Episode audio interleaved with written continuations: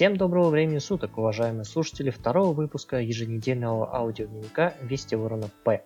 Меня зовут Владислав, и в этом выпуске, как обычно, новости, фильмы, книги, видео и настольные игры. И начнем мы с новостей.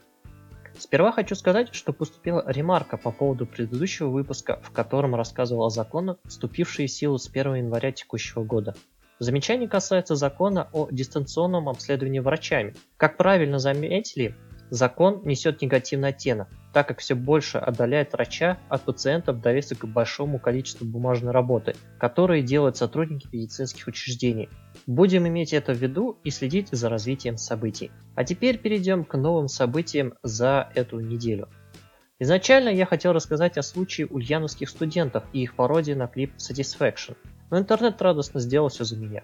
Поднялась целая волна в пользу защиты, была объявлена астрологами неделя пародии на клип Satisfaction, и даже в прокуратуре оказались на удивление меняемые люди, которые не нашли в составе клипа нарушений для исключения курсантов из Ульяновского института гражданской авиации. Но некоторые моменты, разумеется, оставили плохие впечатления. Это СМИ, которые поднимают очень много шума, агитируя, что видео несет секс и разрад. Чиновники, которые прикрываются ветеранами и требуют отчисления студентов и доводят дело до прокуратуры. И в том числе сама прокуратура, которая внезапно выносит постановление о том, что, дескать, виноваты педагоги, которые не уследили за молодыми умами.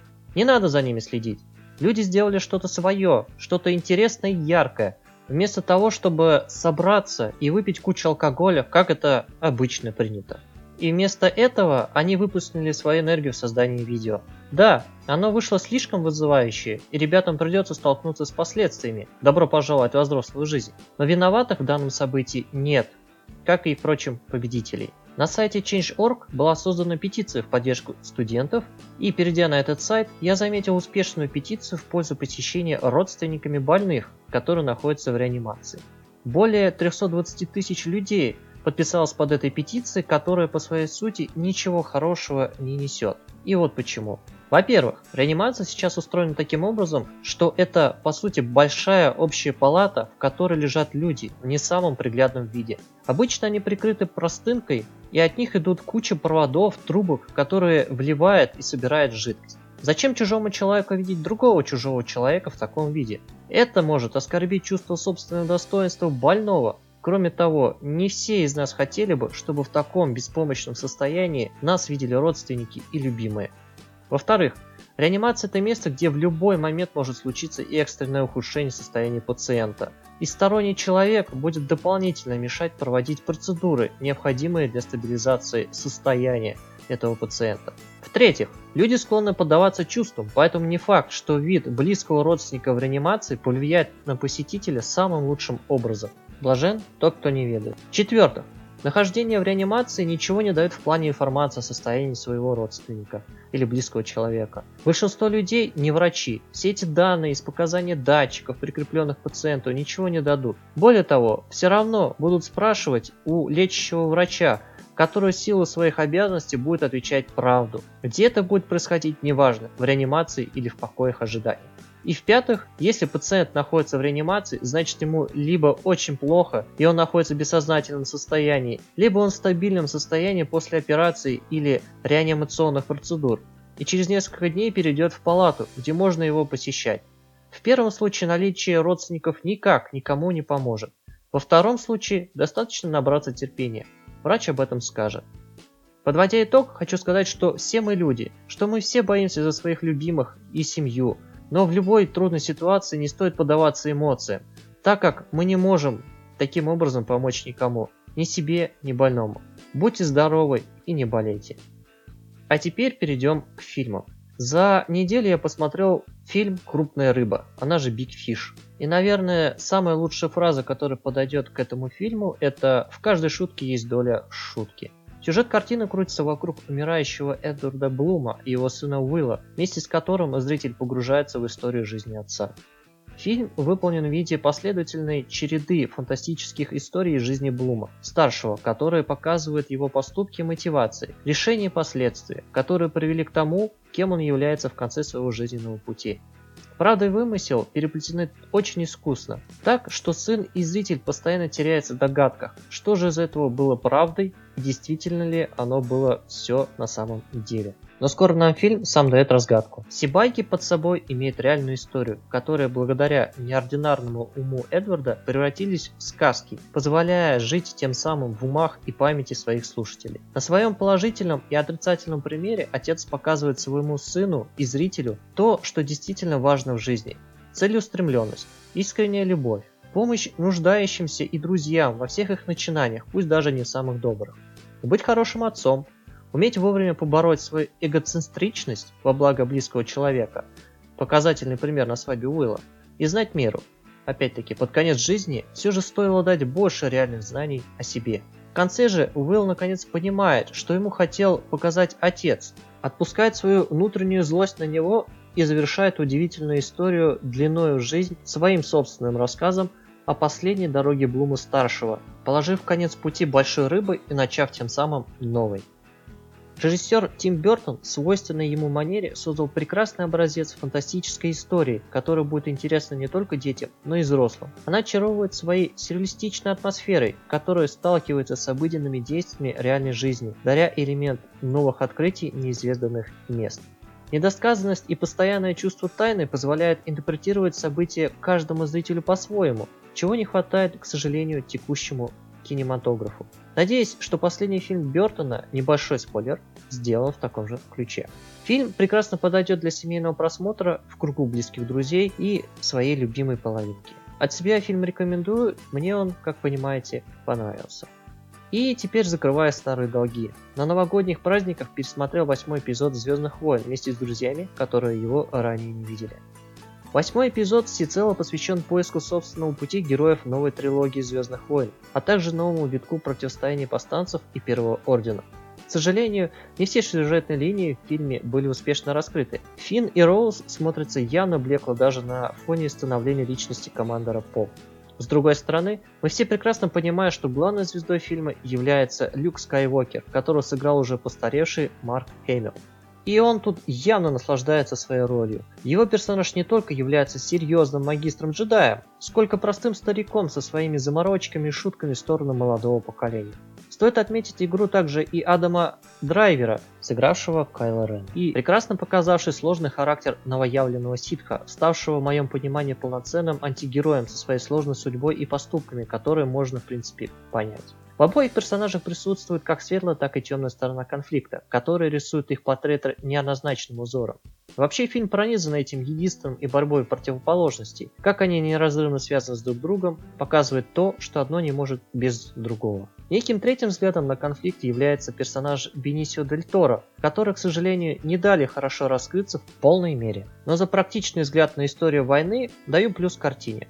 Самые большие ляпы картины опять-таки связаны с физикой, с которой традиционно в «Звездных войнах» все плохо. Ну, не могут режиссеры сценаристы физику.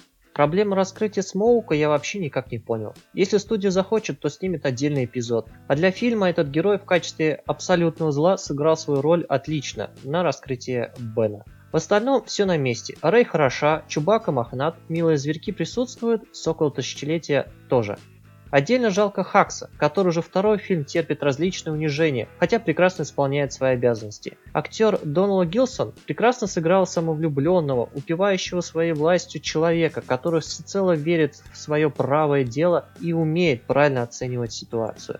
Новый эпизод я рекомендую для просмотра всем, не только фанатам Звездных войн которым, к слову, я не являюсь. Удовольствие от звукового и видеоряда вам гарантировано, а все остальное зависит от вашей степени уметь воспринимать вселенную Звездных войн в качестве сказки.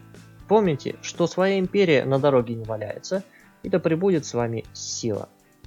Теперь немного о литературе. Алиса в зеркале. Безусловно, более сильное произведение Льюиса Кэрролла, в котором он продолжает развивать Алису как персонажа. Она становится более смелой и находчивой, хотя и руководствуется все теми же детскими мотивами поведения, любопытства и желания стать лучше. Автор все так же помещает читателя в фантасмагоричный сон, Однако он имеет более четкую структуру в силу шахматной партии, которая легла в основу книги. Кроме того, диалоги между персонажами имеют более лаконичный вид, в отличие от «Страны чудес», где за игрой слов было больно наблюдать. В связи с перемещением Алисы в другое место изменились и персонажи, с которыми встречается героиня, и, к сожалению, самым ярким среди них является Бармаглот. Существо, о котором мы только можем догадываться, так как известно о нем только со слов других действующих лиц. Ни черная, ни белая королева, ни шалтай-болтай, ни Труляля и его брат, возможно, Траляля, не идут никакое сравнение с яркими персонажами из страны чудес безумный шляпник, белый кролик. И, конечно же, чеширский кот оставляет более глубокое впечатление на свой визуальный образ. Отчасти это связано с тем, что шахматные фигуры и яйца мы видим каждый день, и их оживление не удивляет. Тем более, что в сказке их поведение и манера ничем экстраординарным нас не удивляет. Между тем, сказка все так же наполнена сатирой на некоторые обыденные вещи, постоянно проверяя читателя на его желание самостоятельно размыслить над прилагаемыми вопросами ситуации. Большинство из них несут довольно детский взгляд, но таким образом автор возвращает нас во времени, чтобы мы могли проникнуться тем детским миром, который уже позабыли. Наверное, каждому стоит прочитать «Страну чудес» и «Зазеркалье» хотя бы дважды. В детстве и более зрелом возрасте, имея багаж жизненных и, и литературных знаний, чтобы проникнуться сказкой с разных сторон. Если они вам понравятся, то можно прочитать ремарки к написанному тексту, оставленными уже исследователями творчества Кэрролла, для понимания тех идей и желаний, которые толкнули человека на создание Алисы. А потом попробовать посмотреть современные экранизации и разочароваться в конец в творческом развитии своих создателей. Но не будем о плохом.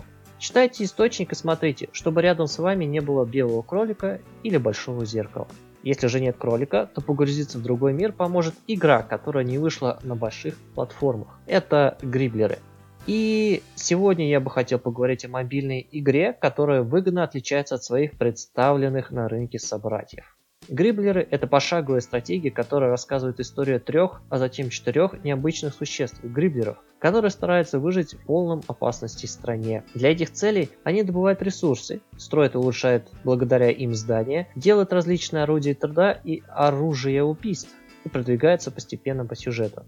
Сюжет в игре довольно прост, но позволяет держать интерес игрока, меняя по ходу истории условия жизни персонажей, давая новые механики, что позволяет не скатываться в монотонное повторение одних и тех же действий. Графика анимация приятна, она довольно простая, особенно в ранних версиях, но в текущей картинка не раздражает, ее достаточно, чтобы насладиться игровым процессом. Чем игра цепляет сразу, так это своим антуражем. Опять-таки, сказочной атмосферой, есть даже текстовый квест – и хорошая система распространения. Вы можете совершенно бесплатно скачать игру, поиграть в первую треть, затем стать премиум пользователем за отдельную плату и продолжить изучение истории. Собственно, я сразу без раздумий это и сделал, хотя на тот момент игра была не закончена.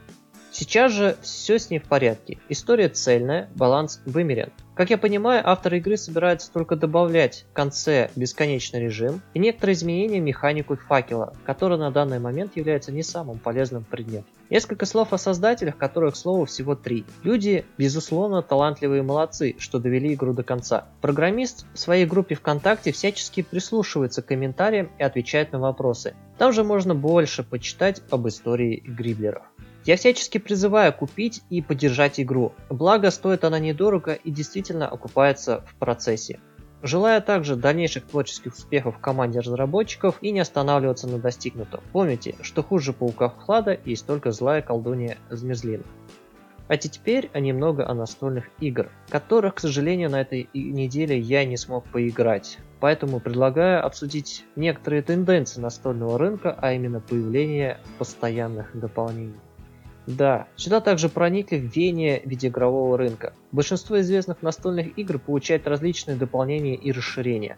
Согласен, что для сюжетно ориентированных игр такие дополнения позволяют продлить и углубить игровой процесс, как-то его меняя. К таким играм можно отнести Андор, о мышах и тайнах, агентство Время – Некоторые дополнения выгодно расширяют игру, делая ее более интересной, давая альтернативные пути зарабатывания очков. Без таких дополнений основная игра уже выглядит сухо, но все так же играбельно и самостоятельно. В качестве примера могут служить Токенока, Алхимики и Bloodborne. Дополнение я все еще не играл, но по словам оно существенно улучшает игровой процесс. А есть дополнение Паразиты, которые исправно зарабатывают деньги своим авторам и издателям на имени своего родоначальника. И это это всевозможные дополнения к Манчкину, Замесу, Серп, который уже скоро выйдет в Стиме, Покорение Марса, Маленький мир и прочее, прочее, прочее. Разумеется, я оставляю за рамками все карточные игры вроде МТГ, так как вся их суть направлена на коллекционирование новых карт, которые будут исправно выпускаться, пока и в авторах, и в игроках остается желание играть в эти игры. Так вот, о дополнениях паразитах я бы хотел высказать свое негативное мнение. Последней каплей стала новость о том, что для покорения Марса выходит новое расширение о лунах нашей Солнечной системы, хотя на текущий момент уже вышли два дополнительных модуля о Венере и новых местах на Марсе. Игра – прекрасный образец законченного продукта, в котором все элементы подобны отлично друг